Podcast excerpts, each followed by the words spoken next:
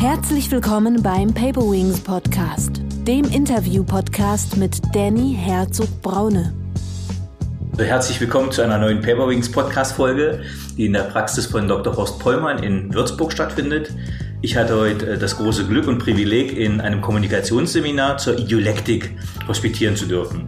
Das für mich als Coach ein sehr wichtiges Thema ist. Was Idiolektik bedeutet, darauf werden wir heute auch noch genauer eingehen in dem Podcast. Ich habe Horst kennengelernt als Elternbeiratsmitglied, wo ich, nachdem sein Sohn die Schule verlassen hat, von ihm den Elternbeiratsvorsitz übernommen habe. Und als zusätzlichen Ehrengast, äh, eine Besonderheit jetzt in der ersten Paperwings Podcast Folge, haben wir noch einen zweiten Gesprächspartner, nämlich Dr. Hans-Hermann Ehrert. Horst Pollmann ist 1952 in Bamberg geboren, hat Synologie, Medizin und Psychologie in Würzburg studiert, ist vom Beruf Neurochirurg und Psychotherapeut und seine Schwerpunkte sind die integrale Wirbelsäulenbehandlung und evidenzbasierte Kommunikation. Hans-Hermann Erath ist in Schaffhausen in der Schweiz 1938 geboren, hat allgemeine und innere Medizin studiert und war unter anderem Truppenarzt in einer Kampfbrigade. Seine Schwerpunkte, äh, er ist Hausarzt und macht die dialektische Psychotherapie und ist auch Dozent in Palliativakademien. Ich bin quasi gerade ganz schön geplättet von einem sehr intensiven Tag äh, und freue mich, dass ich jetzt die beiden hier habe, die äh, ein hervorragendes Seminar gehalten haben zur Idiolektik. Aber vorher würde ich ganz gerne die Person sich selbst nochmal vorstellen lassen. Horst, würdest du dich bitte ganz kurz nochmal mit eigenen Worten vorstellen? Und ja, wie bist du zu dem geworden, was du heute bist auf der Position? Ja, es war ein, ein weiter Weg eigentlich. Ursprünglich wollte ich mal Latein- und Sportlehrer werden. Und das ging dann aufgrund von Knieproblemen. Ich war Leistungssportler, ich habe Judo sehr intensiv gemacht, fünfmal in der Woche. Und dann konnte ich aufgrund von Knieproblemen das nicht mehr weiterführen und hatte dann einen Religionslehrer, der uns in, im Religionsunterricht mit Psychotherapie in, Kon in Kontakt gebracht hat und dann mit uns meditiert hat. Und dann reifte bei mir die Idee, ich werde Psychotherapeut. Und ähm, das war dann mein Weg eigentlich. Ähm, deshalb jetzt plötzlich Neurochirurg, weil als ich in der Psychiatrie war, dann, es war zu den Zeiten, als gab es noch kein Computertomogramm als Diagnostik. Und dann hatte ich Kollegen, die sagten, ja, heute habe ich eine, eine eindeutige Altersdepression aufgenommen, aber hoffentlich habe ich keinen Hirntumor übersehen. Und dann habe ich gedacht, naja, ich war immer so relativ pragmatisch, gehst du dorthin, wo du es lernst, wo diagnostiziert man Hirntumor in der Neurochirurgie. Dann bin ich dorthin zu Professor Busse gegangen, da hat immer für eine Forschungsarbeit von der Arbeits- und Organisationspsychologie gemacht über Stress im Beruf. Und dann hat er gesagt, ach ja, wir kennen uns vom Senat. Nee, sag ich, ich habe ja, ach ja, sagt er genau. Äh, und dann hatte ich da die Stelle. Und nach zwei Jahren ähm, hatte ich eigentlich Spaß daran, ja, handwerklich zu arbeiten, äh, Wirbelsäulenchirurgie zu machen, Hirn Hirntumorchirurgie. Und dann habe ich mit Jonas, also dem Begründer und dem Mentor eigentlich der Ideolektik darüber gesprochen. Da sagt er, Horst, mach eines fertig, jeder Mensch wird das, was er wird. Egal, egal was er tut, er landet dort, wo er hingehört. Und dann habe ich also die Neurochirurgie fertig gemacht, parallel dazu hier eine, eine Psychotherapieausbildung bei Professor Wüss. Und bei Lenner habe ich meine klassische Psychoanalyse gemacht, ein erstklassiger Psychoanalytiker. Und ja, dann war ich irgendwann Neurochirurg und ausgebildeter Psychotherapeut und habe mir überlegt, was tust du? Und mir war es klar, ich mache keine Uni-Karriere. Ich wollte also mit Leuten arbeiten, praktisch arbeiten. Und äh, letztlich bin ich jetzt seit 30 Jahren niedergelassen und habe da als Neuro bin jetzt als Neurochirurg tätig. Operiere noch, ja, bin schwerpunktmäßig mit Wirbelsäulen beschäftigt. Und zwar alles an der Wirbelsäule, von der Psychotherapie bis hin zum Wirbelkörperersatz, aber nicht alles am gleichen Patienten. Okay. Vielen Dank, Horst, für die ersten Worte. Äh, Hans, wie bist du zu dem geworden, der du heute bist? Ja, ich habe äh, im Gymnasium schon, wollte ich unbedingt Theologie studieren, habe alle Vorbereitungen getroffen und bin dann an der Universität Zürich zur Theologie gestoßen, habe da drei Monate zugehört und gedacht, das geht nicht für mich, muss was anderes machen. Ich will mit Menschen arbeiten, will praktisch arbeiten und bin noch im selben Semester umgestiegen in Medizin. Habe das in Zürich und Wien fertig studiert und Ausbildung gemacht in Krankenhäuser in allgemein und in der Medizin. und wurde dann kurz krank, hatte einen depressiven Zustand und wurde von einem liebevollen Berater begleitet. Und der hat mir gesagt, also du brauchst nicht viel Therapie, aber ich nehme dich irgendwo mit, wo einer ist, der macht das genial. Und das war der David Jonas, der Begründer der Ideolektik. Und ich habe da einen halben Tag zugehört. Wir haben uns in dem Raum befreundet. Er ist bei mir zu Hause zu Besuch gekommen am selben Tag und seither bin ich dabei. Und das sind jetzt über 40 Jahre. Daneben habe ich eine Allgemeinpraxis als Hausarzt tätig. Und nächstes Jahr sind es 50 Jahre, dass ich dort arbeite. Herzlichen Glückwunsch. Und es macht mir immer noch Freude. Die Ideolektik ist was ganz Wichtiges geworden, ein Instrument, das mir sehr hilft, den Alltag zu bestehen und vor allem die Ermüdung ist ganz klein. Jetzt sind wir schon auch mitten im Thema drin, nämlich was ist Ideolektik? Ich hatte mit Horst, ähm, das ist jetzt auch schon eine Weile her, haben wir mal gemeinsam ein Kommunikationsseminar gemacht für Eltern. Ähm, und ich habe noch eingeleitet mit den Worten, naja, ich habe äh, eine Ausbildung zum Referenten Presseöffentlichkeitsarbeit gemacht. Ich habe mich ganz viel akademisch mit dem Thema Kommunikation beschäftigt und habe gesagt, wir könnten jetzt eigentlich Jahre über dieses Thema reden und dann ist Horst nach vorne gekommen, mit dem ich das Seminar gemacht habe, hat gesagt, nein, eigentlich kann man Kommunikation auf drei Worte runterbrechen. Rhetorik, Dialektik und Ideolektik. Äh, also er ist mir hervorragend in die Parade gefahren. Äh, Gott sei Dank hat mein Ego das verkraftet. Ähm, aber ich wusste ja gar nicht, was Ideolektik ist. Und ähm, deswegen, Horst, könntest du uns ganz kurz äh, sagen, was ist Rhetorik, was ist Dialektik und was ist dann auch Ideolektik? Rhetorik ist ja seit alters her bekannt. Demosthenes mit dem, glaube ich, Stein unter der Zunge, weil, um, um seine Redeschulungen perfekt zu machen. Äh, er hat, glaube ich, einen kleinen Sprachfehler gehabt. Und äh, Rhetorik ist also all das, was ich anwenden kann, um das, was ich ausdrücken möchte, an den Mann zu bringen oder an die Frau. Das ist relativ einfach. Rhetorik ist das, wenn die Mutter sagt, nimm doch dein Taschentuch mit, ja, es, oder setz die Mütze auf, es ist heute kalt. Und Rhetorik ist, wenn unsere Politiker über Coronavirus äh, im Moment wichtige Dinge uns mitteilen oder äh, Thorsten äh, wichtige Dinge aus der Virologie. Das Ganze endet dann, ändert sich, wenn in dem Moment, wo einer aber sagt.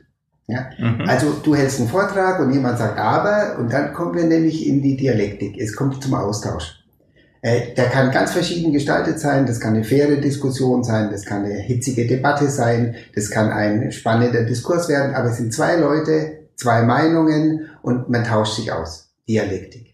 Und jetzt gibt es den spannenden dritten Teil, der nämlich, und die Dynamik ändert sich natürlich. Also von der Rhetorik geht alles von mir aus, fast alles von mir aus. Es gibt moderne Formen der Rhetorik, wo das auch sehr interaktiv ist, aber normalerweise geht von mir aus, was ich mitteilen möchte. Und ich bestimme die Medien, die, den, die Regeln, ist, ist meine Dynamik. Bei der Dialektik habe ich zwei Dynamiken, die müssen sich einspielen in irgendeiner Form. Hat man jetzt letztens mit Trump und äh, seinem Widersacher ganz schön gesehen, äh, wie sich einspielt, was äh, Dialektik sein kann. Und dann gibt's die Ideolektik, das heißt, die Dynamik geht jetzt nicht mehr von mir aus, der ich der Aktive bin, sondern die Dynamik geht, obwohl ich der aktive Frager bin, vom anderen aus, nämlich er bestimmt Ton, Tempo und Thema, worum es geht. Und ich lasse mich nur darauf ein, was er mir anbietet und stelle dazu einfache, offene, ressourcenorientierte, eine Reihe von Fragen. Was ist Ressourcenorientierung? Was bedeutet das? Ressourcenorientierung bedeutet, Menschen, solange sie leben, ja, sonst würden sie nicht mehr leben, haben etwas, was sie am Leben hält. Und alles, was sie am Leben hält, sind ihre Ressourcen. Ja, das kann ein äh, Partner sein im Leben, das kann eine Idee sein, die zielführend ist, das kann noch ein letzter Wunsch sein, den man hat. Das kann, können schöne Erinnerungen sein, das sind Fertigkeiten, die man hat. Also alles, was einen Menschen stärkt, sind in unserem Sinne Ressourcen. Das muss nicht unbedingt freundlich harmonisch sein. Ja? Auch der Streit mit dem Nachbarn kann eine Ressource sein, die jemand, die jemand am Leben hält. Möchtest du was ergänzen, Jan? Ich möchte gerne meine Sicht der ja, genau. darlegen. Mir ist es wichtig, auch eine Definition zu haben. Und die Dialektik ist für mich die Lehre von der Eigensprache des Menschen. Und damit kommen wir mitten hinein in das, was nach meiner, aus meiner Sicht äh, das Anliegen von David Jonas war, nämlich darauf hinzuweisen, dass Menschen in ihrer Einzigartigkeit eine eigene und einzigartige Sprache sprechen. Und er hat weiter gesagt, wenn es gelingt, in diese Eigensprache einzugehen, dann ändert sich die Situation. Es wird etwas lockerer, es wird freier. Und er hat als Arzt gesehen, dass gewisse Krankheitsbilder weniger ausgeprägt oder sogar verschwinden. Und das hat mich damals als junger Arzt extrem fasziniert, ähm, diese Aussage. Und ich habe da ganz viele Seminare bei ihm besucht, die er gehalten hat im Allgäu. Und bin immer weiter damit gegangen. Ich konnte es nicht mehr loslassen und es ist eine Passion geworden. Du hast gesagt, Krankheitsbilder oder Symptome verschwimmen oder verschwinden. Ja. Aber wie kommt es dazu, dass die verschwinden? Also was ist passiert, dass die verschwinden? Also ich versuche das immer plastisch darzustellen und meine Vorstellung ist, wenn jemand mir etwas sagt und ich verstehe das, was er sagt, dann braucht er diesen Satz nicht mehr zu wiederholen. Und gewisse Symptome verhalten sich genau gleich. Wenn sie verstanden werden, kriegen sie eine andere Dignität und können leichter werden oder verschwinden. Also was Jonas ausgezeichnet hat zum damaligen Zeitpunkt, was uns fasziniert hat, dass er quasi unbehandelbare Symptome zum damaligen Zeitpunkt und schwer verständliche Symptome wie schwere psychosomatische Erkrankungen, mhm. schwere zwanghafte Erkrankungen in relativ kurzer Zeit mit zwei, drei Gesprächen äh, verschwinden hat lassen. Ich selbst war als junger ähm, Chirurg, konnte ich plötzlich wegen der Allergie auf äh, ähm, Waschmittel, konnte ich, mal, konnte ich mich nicht mehr ordentlich waschen. Ich, es gab nur noch ein Mittel, was, was ich vertragen konnte und damit war die Karriere als zukünftiger Neurochirurg eigentlich schon zu Ende. Mhm. Und ich habe ein kurzes Gespräch mit ihm geführt, 10 Minuten, 15 Minuten und meine Allergie war weg. Mhm. Und es war also so verblüffend, das kann man sich gar nicht vorstellen. Ja. Und er hat mich, der, ich habe gesagt, ja, ich habe da eine Allergie an den Unterarmen und äh, ich kann damit nicht mehr arbeiten. Ich, ja, sagt er, wie, wie kommt es? Ja, sag ich vom Waschmittel. Sagt er, aha, als Chirurgen wascht ihr euch die Unterarme. Dann sage ich, nee, die Hände auch. Sagt er, und da hast du keine Allergie? Sag ich, nee, da habe ich keine Allergie. Sagt er, das ist komisch. Sagt er, und wie weit geht es denn nach oben? Und da wascht er nicht mehr? Doch, da wasche ich auch. Ja, ich habe gesagt, vielleicht kommt es von der Kleidung. Sagt er, aha, und die Kleidung habt ihr nur an den Armen. Dann sage ich, nee, die habe ich am ganzen Körper. Sagt und da hast du keine Allergie. Nein, habe ich keine Allergie. Dann sagt er, erzähl mir doch mal, wie, wie, wie operierst du denn? Dann sage ich, ja, du, ich bin jetzt Neurochirurg und ich operiere Wirbelsäulen und ich bin beidhändig, ich kann mit beiden Händen stanzen und äh, das ist natürlich eine, eine verantwortungsvolle Aufgabe. Sagt er, ja, das natürlich. Und wie, wie, was ist da sonst noch wichtig? Ja, sagt er, als guter Chirurg, sagte ich, als guter Chirurg muss man auch zügig arbeiten und ich bin da neu und ich muss auch zeigen, dass ich das zügig kann. Dann ist ja interessant, sagt er, und was, was gibt's da noch? Ja, sage ich, man muss natürlich vorsichtig arbeiten an der Wirbelsäule, am Rückenmark. Da will man keine Verletzungen machen an den Nerven. Sagt er, wie geht es denn schnell und sorgfältig zu arbeiten? Sag ich, ja, das ist schon schwierig, das macht mir schon Gedanken. Und sagt er, wie macht man das Ganze? Und dann habe ich ihm das gezeigt, wie man so stanzt. Und dann sagt er, ja, was passiert denn da, wenn du dir Sorgen machst? Ja, dann sage ich, dann stanze ich ganz vorsichtig. Sagt er. Und dann sage ich, und wenn du schnell arbeiten willst, dann muss ich schnell arbeiten. Sagt er, und wie passt das zusammen? Sag ja, ich habe da manchmal Bedenken. Ja.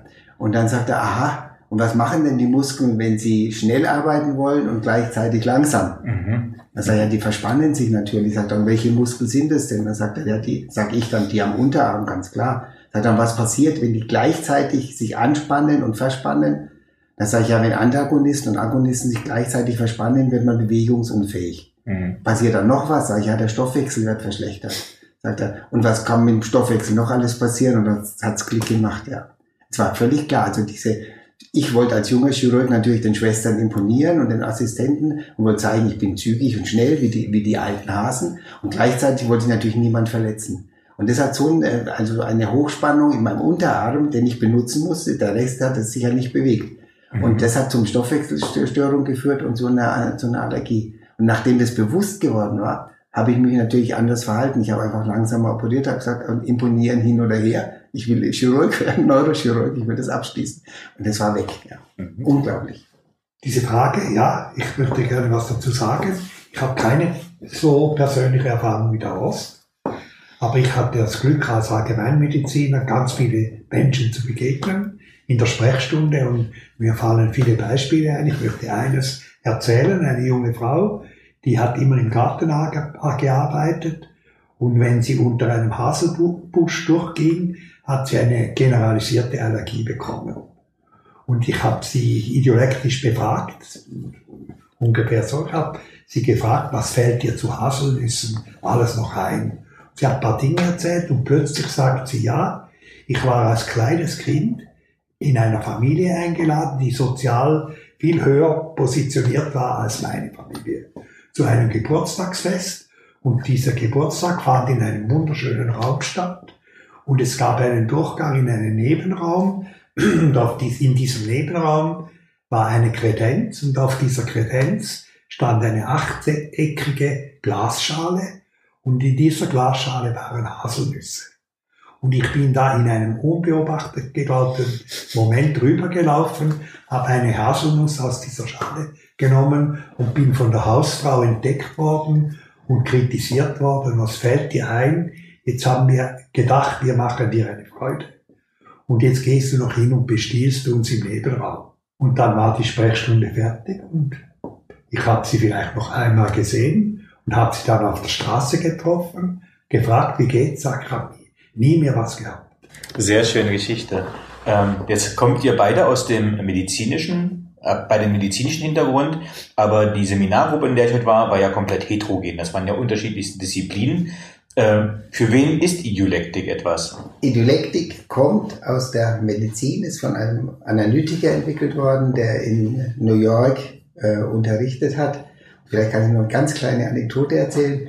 Ähm, Vorlesung in Würzburg Universität. Der Dozent sitzt, äh, er spricht vorne und sagt, also wie entwickeln wir neue Psychotherapiemethoden? Man braucht einen jüdischen Analytiker, der in New York gelebt hat, der publiziert hat und idealerweise nicht mehr lebt, damit er nicht mehr widersprechen kann, wenn man das verwendet, was er anbietet. Und dann saß eine von unseren Kolleginnen da und sagt, meinen Sie das? Und zieht einen Flyer raus, Idiolektik. David Jonas, ja, jüdischer Analytiker in New York gelebt, publiziert und so weiter. Ähm, die Methode ist aber so universell und Jonas hat schon äh, andere Leute unterrichtet, also er hat schon Versicherungskaufleute zum Beispiel unterrichtet zum damaligen Zeitpunkt. Er war sehr offen in der, mit dem Umgang. Und bei uns ist so in der, ich mache es vielleicht einfacher, in der Idiolektik-Gruppe der Dozenten. Wir haben 30 Dozenten. Wir haben also Juristen dabei, wir haben Physiotherapeuten dabei, wir, wir noch nah an der Medizin, wir haben Musiker dabei, wir haben Kaufleute dabei, wir haben Theologen eine Zeit lang dabei gehabt, die sehr intensiv waren, die jetzt weniger intensiv in, mit uns mitarbeiten. Aber es geht wirklich in jedem Bereich, in dem du mit Menschen kommunizieren musst. Ja. Und wo es darauf ankommt, dass der andere eine klare Entscheidung treffen kann für die Zusammenarbeit, kannst du es einsetzen. Weil in dem Moment, wo der andere sich klar ist, wird die Zusammenarbeit einfach. Also diese Publikumsvielfalt habe ich ja praktisch schon erklärt, nämlich mit diesem Begriff der Eigensprache und der Einzigartigkeit. Und es wäre ja absurd, wenn nicht medizinische Menschen keine Eigensprache hätten. Das erklärt auch die Offenheit gegenüber allen Disziplinen. Und ich selber habe ganz viele verschiedene Zusammensetzungen in Seminaren erlebt. Und der Unterschied, der ist sehr schnell verschwindet der. Und es ist für alle, die ich so erlebe, mindestens gefühlt gleichwertig wichtig. Jetzt habe ich, bin ich natürlich am meisten im Unternehmenskontext unterwegs und habe vorhin auch gleich einen Flyer gesehen, der da lag, nämlich Idiolektik im Unternehmen. Ähm, und da ist ja auch gerade ein ganz großes Thema, wertschätzende Kommunikation, Führung auf Augenhöhe. Wo könnte ich oder wo kann ich als Führungskraft zum Beispiel Idiolektik im Unternehmen anwenden? Ähm, Idiolektik im Unternehmen könnte man zum Beispiel exzellent anwenden im Personalgespräch ja, oder in der Personalauswahl bereits. Also wir haben einen Kollegen, der hat es für ein großes Unternehmen in München gemacht. Der hat idiolektische Gespräche mit den Leuten geführt. Er hat es ein bisschen variiert. Er hat also eine Anzahl von kleinen Gegenständen auf den Tisch gelegt, ein wildes Sammelsurium und hat gesagt, suchen Sie sich aus, was Ihnen am besten gefällt. Und dann hat jemand, da haben die Leute es natürlich gemacht und gesagt, und jetzt unterhalten wir uns da ein bisschen drüber. Und dann habe ich ihn mal gefragt, sagen wir, und äh, andere, andere Kriterien. Sagt er, die habe ich doch alle aus der Bewerbung. Die muss ich doch nicht nochmal abfragen. Mhm. Ja? Und ich habe ja schon Eindruck aus der Bewerbung. Und dann habe ich da ein Gespräch, wo der sich sicher nicht darauf vorbereitet hat. Ja? Und ich sehe, was für ein Mensch, was da zutage kommt. Beispiel. Anderes Beispiel ähm, im Verkauf. Ja? Äh, ich muss, der, der Kunde muss überzeugt sein, dass er das haben will. Also Hochdruckverkauf, äh, wir wollen Nachhaltigkeit, wir wollen einen zufriedenen Kunden.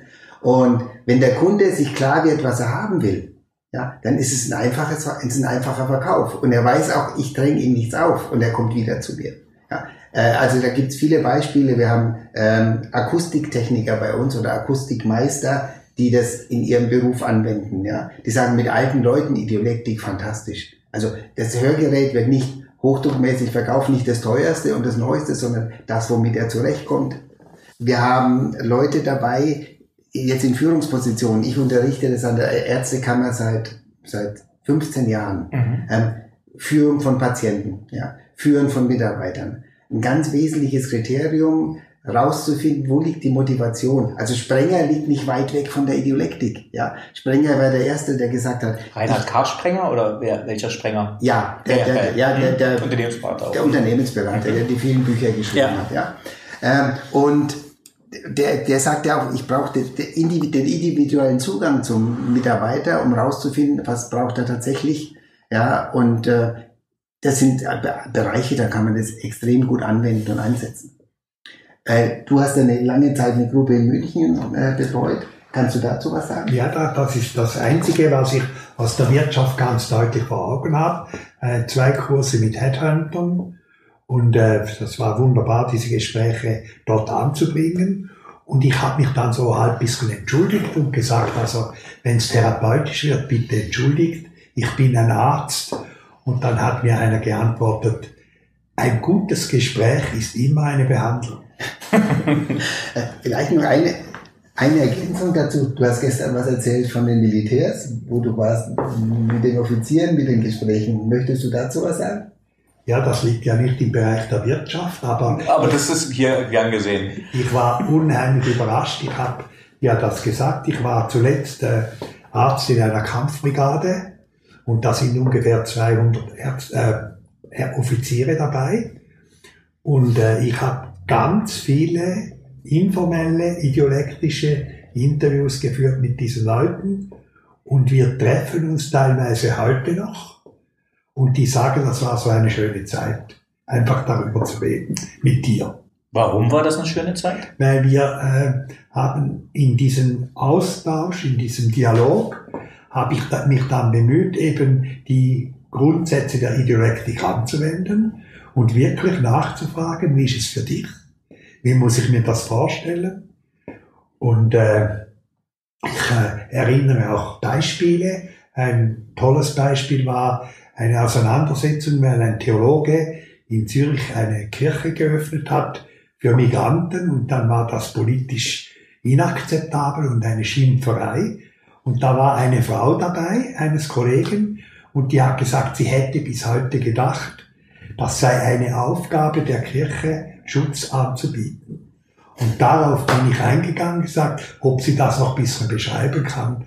Und die ganze Diskussion ist gekippt, die Schimpferei hat aufgehört und irgendein Verständnis entstanden, was mich heute noch freut. Das waren sehr schöne Beispiele auch für die Bereiche, also dass man das wirklich sehr universell einsetzen kann. Aber ich bin ja gar nicht so umsonst so kaputt. Und ähm, gerade, und ihr beide seid nun beide promoviert.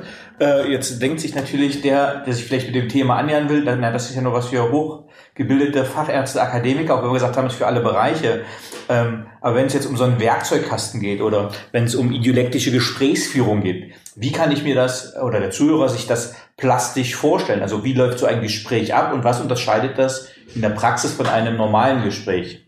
Also anwenden kann es jeder. Äh, wir haben ganz äh, einfache Berufe dabei. Das sind Handwerker zum Beispiel. Äh, ich erinnere mich jetzt an jemand, der ist Gärtner, der das einsetzt. Und die Frage nach, wie läuft so ein einfaches ideolektisches Gespräch ab, ist relativ klar strukturiert. Ähm, ich stelle eine einfache offene Frage. Hm? Ähm, was möchtest du mir erzählen? Oder wenn das Thema festliegt, was könntest du mir darüber erzählen? Und dann kommt natürlich in irgendeiner Form eine Äußerung, es kommt eine Darlegung, es kommt eine Geschichte, es kommt ein, es kommen nur zwei Sätze. Ja, aber sobald jemand was gesagt hat, hat er ja was angeboten in seiner Sprache. Und dann kann ich das aufnehmen und sagen, könntest du mir mehr über XY erzählen? Also angenommen, der Gärtner hat erzählt, er hatte schwere Torfballen tragen müssen. Dann sage ich, erzähl mir was über deine Arbeit. Ja? Was musst du üblicherweise tragen? Und dann sagt er, ja, ich trage Blumen, Kästen und das und das und das. Und dann kann man so eine einfache Frage nach der anderen stellen. Äh, Bedingung, die darf nicht zu lang sein, sie soll nicht suggestiv sein. Je kürzer die ist, umso besser ist es. Und manchmal heißt es einfach, wie machst du das? Aha, das hört sich interessant an. Du, du motivierst den anderen einfach, indem du ihm zeigst, ich höre dir zu, und zwar nur dir zu, und es geht nicht um mich, sondern meine Fragen beziehen sich ausschließlich auf das, was du sagst. Ja, als Ergänzung kann ich da sagen, was du beschreibst, ist ja eine Haltung, und diese Haltung ist entscheidend für die Offenheit des anderen, weil diese, un, diese bedingungslose Akzeptanz aller Dinge, die da geschehen, das öffnet die Menschen und das ist wunderbar und auch sehr verantwortungsvoll. Was für mich heute eine, äh, eine schwierige Herausforderung war, dass ich in der Regel als zum Beispiel als Vorgesetzter oft einfach Gespräche führe mit einem Ziel, dass ich zum Beispiel ein Mitarbeitergespräch enden möchte mit ich habe eine Arbeitszeitvertragsverlängerung oder eine Leistungssteigerung oder ich habe rausgekriegt, vielleicht auch, was ihn bekümmert, warum er nicht zufrieden ist. Ähm, bei wem liegt die Verantwortung in einem idiolektischen Gespräch oder was soll das Ergebnis eines solchen Gespräches sein? Also die erste Verblüffung, die man äh, erzielt und die wird vermutlich jetzt auch auftauchen oder ist heute schon im Laufe des Tages aufgetaucht, idiolektische Gespräche sind zieloffen. Es geht nicht darum, dass ich als derjenige, der das Gespräch führt, also für mich ist es zieloffen der, der Gesprächssuchende oder der Gesprächspartner, der hat natürlich ein Ziel in der Regel. Ja. Also ideolektische Gespräche, um das vielleicht vorwegzunehmen, taugen nicht, wenn ich ein Ziel durchsetzen möchte. Ja. Dann muss ich rhetorisch gut sein. Ja. Oder dialektisch gut sein. Aber um was meine Interessen durchzusetzen, da, dazu taugt Ideolektik nicht, sondern es ist die Methode, um rauszufinden, was der andere möchte oder für ihn rauszufinden, was er möchte. Ja. Dafür taugt sie. Ja, und ich glaube, dieser Wunsch, intentional zu arbeiten äh, und das dann zu verbieten in der Dialektik, hindert die Ausbreitung dieser Methode, weil das ist nicht so leicht darauf zu verzichten. Das braucht Übung, ist das eine. Das andere braucht die Erfahrung davon der Wirkung. Und nach meiner Meinung, es braucht auch den Austausch zwischen den Kollegen, damit die Sicherheit bleibt. Und ich schätze das ungemein, dass wir so eine Gruppe sind von Menschen, die das immer miteinander teilen und austauschen und besprechen.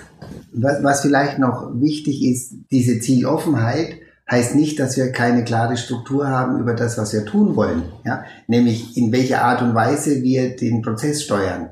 Ja? Aber nicht den Inhalt. Der Inhalt wird wirklich vom, vom Klienten oder vom Patienten gesteuert. Und der, derjenige, der die Veränderung entscheidet und den Veränderungsprozess initiieren muss, ist der Betroffene, nicht wir. Also wir sind nicht die Macher, die jetzt den Agent of Change darstellen, wie es im, im, im schönen Neudeutsch heißt. Also wir sind nicht die Veränderer, sondern die Veränderung findet im anderen statt. Und das ist manchmal schwierig, ähm, auch für sich klar zu werden. Du hast eine jahrzehntelange Fach, Expertise erworben, bist, hast dich spezialisiert, hat, hat dich viel Mühe und Geld gekostet und jetzt sollst du darauf verzichten, dieses Expertentum an den Mann und an die Frau zu bringen, sondern du sollst nur einfache Fragen stellen, ja. Und das ist ein wichtiger Punkt. Viele sagen, kann ich doch auch, was, ist das Besonderes? Und da wird dann häufig gesagt, ja, ihr fragt ja nur einfach, äh, das kann ich auch. Und da muss man sich angucken, diese, diese Post-Hoc-Verwechslung, die dann stattfindet. Das Anfänger, wenn die Experten zuschauen, schaut es sehr leicht aus. Ja, und wenn man anfängt, dann denkt man, kann ich ja auch. Und dann sieht man, es ist doch, es, es braucht erst Expertise, eine andere Form von Expertise, dass man das auch so leicht und leger machen kann, wie sich's anschaut. Es ist auch Arbeit, aber keine anstrengende. Das will ich vielleicht noch sagen. Äh, Jonas hat gesagt, wenn man acht, äh, acht Stunden arbeitet und ist danach in Gesprächen, wenn man diese Methode anwendet und ist danach müde, hat man was falsch gemacht. Man hat die falsche Seite gearbeitet, sagt er. Also der Klient muss arbeiten, der das Problem hat, nicht, nicht der Therapeut.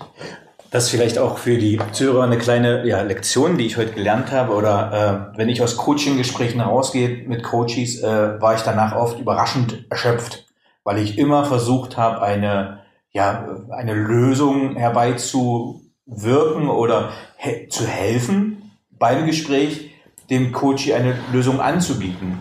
Ähm, und deswegen war es heute mal auch ganz toll, mit zwei äh, routinierten und erfahrenen Profis zu sprechen, die gesagt haben, äh, nee, das ist nicht deine Aufgabe und das musst du auch gar nicht. Und das habe ich heute auch erlebt. Also es war heute, als ob ich äh, gerade in der Fahrschule bin, wenn ich ein Gespräch geführt habe und bin das erste Mal auf einer komplizierten Kreuzung und es ist total anstrengend zu gucken, ist die Ampel jetzt grün, ist rechts vor links, was ist das für ein Schild, wer fährt wie schnell, muss ich jetzt schalten, habe ich eine Automatik, ist der Scheibenwischer an. Ähm, das heißt, so eine scheinbar einfache Gesprächsführung, wie die beiden das vorgemacht haben, ähm, das hinzukriegen ist, obwohl man so einen klaren Handzettel hat, ne? also offene Fragen stellen, nicht mehr als fünf bis sechs Wörter, die Sprache des Gegenübers nehmen.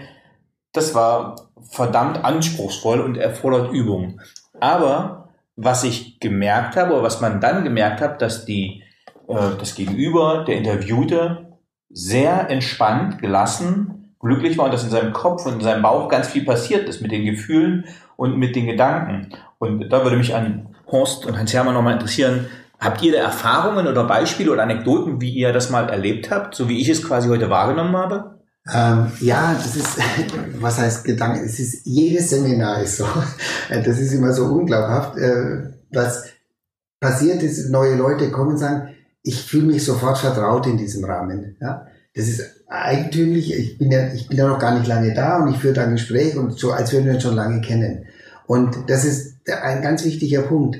Über diese Art und Weise des respektvollen Nachfragens und des offenen Nachfragens eröffnest du dem anderen ja die Möglichkeit zu entscheiden, was er wirklich sagen möchte. Ja, er wird nicht gezwungen in eine äh, schnelle Ja-Nein-Entscheidung, die vielleicht noch sozial erwünschenswert ist, sondern er kann wirklich das sagen, was er möchte.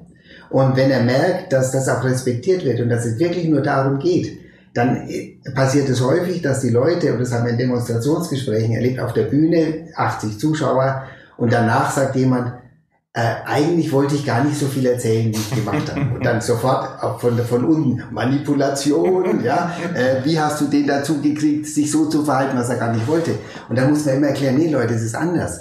Aufgrund der Tatsache, der konnte sich nicht vorstellen, dass er die Freiheit hat, das zu sagen, was er möchte und die Grenzen selbst zu setzen, ohne dass die in Frage gestellt werden. Und dadurch entsteht Sicherheit und damit schon eine Form von Vertrautheit, die dieses ganz schnell löst. Und es gibt auch ganz verblüffende Geschichten, ähm, wo das ganz schnell passiert im Bauch und wo, wo du das dann, Jonas hat immer gesagt, Ultra, Ultratherapie, ultraschnelle Therapie. Ähm, kleine Seminarrahmen, wir haben so Übungsgespräche gemacht und dann war eine Aufgabe, fantasievoll zu sein, ja, zu sagen, wie könnte man diesen Raum hier fantasievoll ausgestatten? Und dann sagte jemand, ich habe überhaupt keine Fantasie, ja. Und dann sagte ich, völlig lax, ja, was würde denn jemand, der Fantasie hätte, machen? Mhm. Ja, dann sagt sie, ja, der würde da vielleicht Vorhänge hinhängen und da eine Blumenvase und die gestalten und da, und dann hat plötzlich stoppt Szene und schmunzelt und sagt, ich habe ja selber Fantasie. Oder eine andere Geschichte, die habe ich auch aufgeschrieben. Ähm, eine Frau wird befragt, wie denn sie ihre Küche eingerichtet hat. Dann hat sie erzählt, ja, wenn sie Kaffee kocht. Also die Kaffeemaschine steht links da und der Kaffee oben rechts und der Zucker dort und so und so. Und dann sagt jemand, sag mal, äh, ist das nicht ein bisschen umständlich? Sagt sie, ja schon. Sage, wieso hast du denn das eigentlich? Ja, weiß ich auch. Doch, sagt sie, das mache ich für meinen Mann, weil der will, der wollte es so haben, der hat es sich irgendwann so an, der will sich nicht mehr umgewöhnen. ja, plötzlich kommen so Ideen, mhm. die unvermittelt kommen, die du auch nicht erfindest, die du als Therapeut oder als, als Ratgeber oder als Berater gar nicht dir äh, fantasieren kannst. Deine Fantasie reicht nicht aus, diese Lösungen zu konstruieren, die die, die Leute in sich haben. Und es ist ja schon Allgemeinplatz geworden. Ratschläge sind auch Schläge. Ja. Äh, tatsächlich, sie funktionieren nicht. Also was nicht die eigene Autorenschaft des Betroffenen betrifft, wenn er sagt, es kommt von mir und es tatsächlich von ihm kommt, dann ist es so. Ja, und das wirkt nachhaltig. Ich möchte versuchen, mich kürzer zu fassen. mit allem einverstanden. Ich kann nur noch sagen, das ist so ein wunderbares Erlebnis immer. Und wenn ich zu Hause wegfahre, dann sagt meine Frau oft, wie lange willst du da noch hinfahren? Ist dir das nicht längst über? Und ich sage, ich freue mich unendlich wieder, wieder das zu erleben. Sehr schön. Ich hoffe, wir konnten dem Zuhörer bis hierher so einen kleinen Einblick in die Dialektik geben. Also ich war heute den ganzen Tag auf dem Seminar. Forst hat mir auch noch ganz viel Lektüre mitgegeben, wo ich noch viel nacharbeiten werde. Ich hoffe, ihr habt einen Einblick gekriegt. Äh, ihr könnt natürlich auch gerne einfach bei Dr. Horst Pollmann äh, Seminare buchen äh, oder bei Hans-Hermann Erath. Ähm, und da würde ich jetzt in den letzten Teil meines äh, Paperwings Podcast kommen und äh, würde die beiden fragen, äh, welche Fähigkeit beziehungsweise Fertigkeit möchtet ihr gerne haben, die ihr noch nicht habt? Ähm, es gab einen ganz berühmten Mann, ich glaube, der hat die, das positive Denken entdeckt. Ich glaube, Pierce war es. Und der wurde mit 95, kam er zu einem Vortrag und wurde auf die Bühne geführt. Er musste am Stock gehen, weil er offensichtlich nicht körperlich fit war und hat einen Vortrag gehalten. Und zum Schluss wurde gefragt, äh, sagen Sie mal, äh, Sie halten seit 40 Jahren Vorträge und jetzt halten Sie immer noch Vorträge. Wieso machen Sie das zum positiven Denken? Und dann sagte er, wissen Sie, das stimmt, ich halte viele Vorträge und Sie werden es nicht glauben, es gibt immer noch Leute, die machen es anders. ja, und was, was ich möchte, ist äh, einfach, dass dieses einfache Fragen und diese Grundidee, äh, dass das weitergetragen wird. Und da vielleicht auch noch zur Ergänzung zu dem Seminarbuchen. Äh, wir sind in der glücklichen Lage, dass wir gar keine Seminare geben müssen, weil es gibt eine Gesellschaft, die heißt Idiolektik. Ja, und Gesellschaft für Idiolektische Gesprächsführung und die Homepage dort, da gibt's über 30 Dozenten, die das äh, im deutschsprachigen Raum in allen Ländern machen. Und da kann man bei idiolektik.de gut nachgucken. Und jetzt vielleicht noch äh, zu der Frage, was würde ich gerne noch ähm, anders haben oder was fehlt mir noch? Ich würde manchmal noch ein bisschen geduldiger werden beim Zuhören. ich bin manchmal ein bisschen ungeduldig. Ich merke, diese Frage führt mich auf meinen ursprünglichen Satz zurück. Also meine, mein Wunsch war, Theologie zu studieren und ich möchte gerne noch etwas klarer nachdenken können über die spirituelle Seite dieser Gesprächsführung, weil ich immer wieder dem, diesem Faktor begegne und mich das sehr beeindruckt. Ähm, vielleicht, wenn ich das ergänzen darf, aber das ist ganz deinem Sinne. Das kommt auch von der Arbeit her in der Palliativmedizin und in der Altenarbeit, die wir machen. Ja, das ist ein wichtiges Feld, das wir auch betreuen. Und wir sind beide seit vielen Jahren in palliative Akademien als, unter, als, als Lehrende tätig.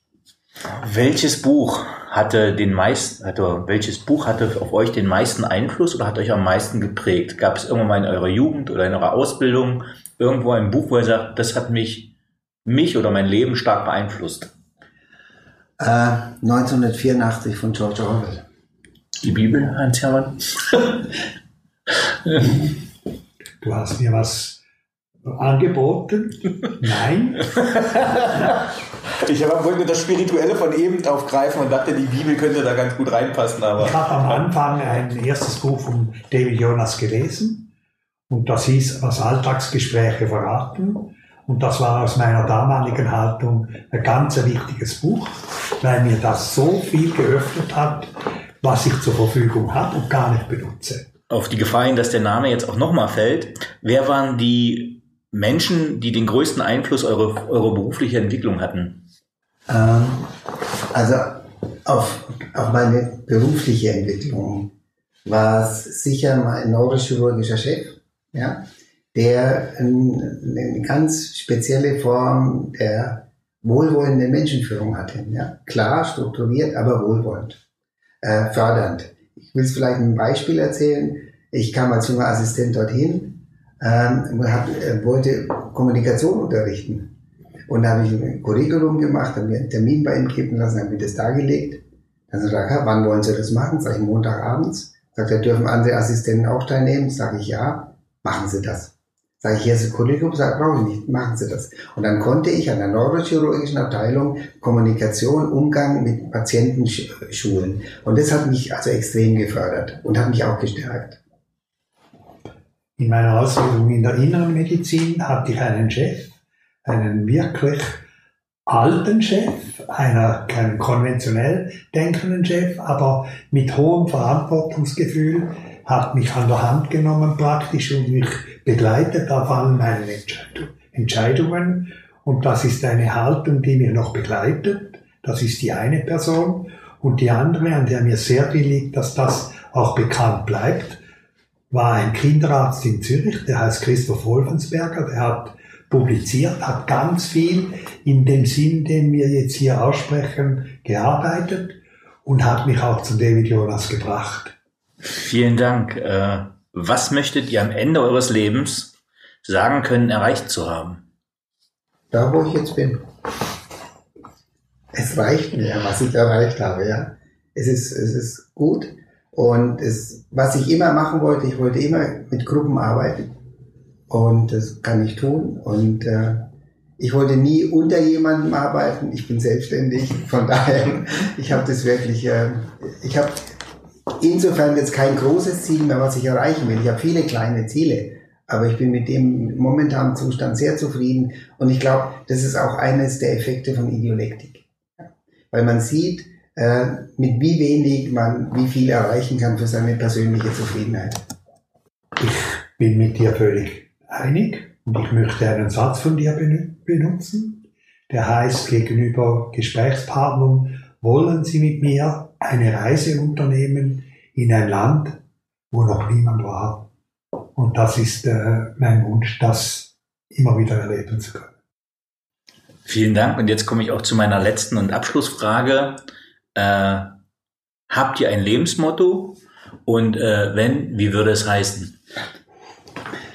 Das Lebensmotto habe ich irgendwann, äh, ich weiß nicht, da war ich 16 oder 17 entdeckt. Die Zeit arbeitet für mich. Nein. also eine, eine, eine klare Abschlussantwort. Ähm, vielen, vielen lieben Dank, lieber Horst, lieber Hans Hermann, dass ihr euch die Zeit heute genommen habt, dass ihr mich äh, äh, habt eintauchen lassen für einen Tag äh, in die Welt der Idiolektik. Und ich hoffe, die Zuschauer äh, nehmen etwas mit aus diesem Podcast und hatten äh, Spaß und Interesse, so wie ich. Vielen lieben Dank. Vielen Dank, es hat sehr viel Freude gemacht und das äh, vor allem jetzt diese knappe Stunde, glaube ich, war es, äh, bringt einfach viele neue äh, Erinnerungen, viele neue Ideen auch mit, die man dann wieder sieht und es macht mir immer besondere Freude, mit Hans Hermann zusammenzuarbeiten und solche Geschichten natürlich auch. Und auch vielen Dank für die Idee und den die Anfrage, dass wir sowas hier mitmachen können. Mir geht das genau gleich. Ich freue mich immer, wenn wir was zusammen machen. Das kommt zu selten vor, aber wenn es geschieht, ist immer eine große Freude.